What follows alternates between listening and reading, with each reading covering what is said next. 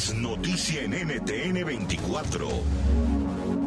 Hola, soy Moisés Naim y usted está escuchando una parte de mi programa de televisión.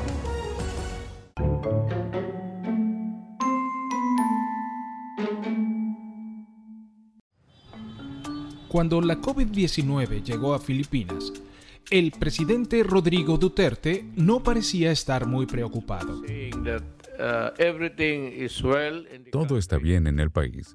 Realmente no hay razones para temer tanto por eso del coronavirus. Pero en marzo de 2020, cuando se registró un aumento de casos en el país, Duterte tuvo un cambio de actitud radical. Sacó a los militares a la calle para implementar una de las cuarentenas más estrictas del mundo, con fuertes castigos a los infractores.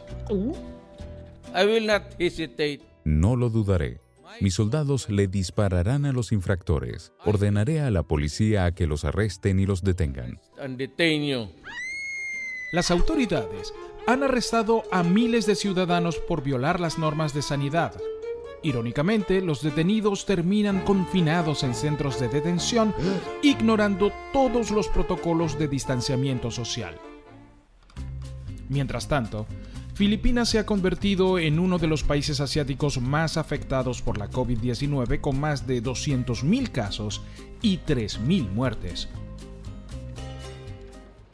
Quizá, en lugar de estar presumiendo de su mano dura, Duterte debería asegurarse de que sus ciudadanos puedan protegerse adecuadamente.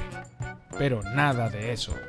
Ante la escasez de desinfectantes y alcohol en el país, el presidente ofreció una genial solución.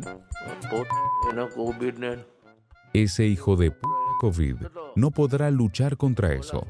Es cierto, si quiere desinfectar, busque gasolina y remoje sus manos. Solo no lo haga dentro de su casa. Por supuesto, no hay ninguna evidencia que respalde esta absurda declaración. La gasolina y Duterte tienen algo en común. Ambos son inútiles cuando se trata de frenar el coronavirus.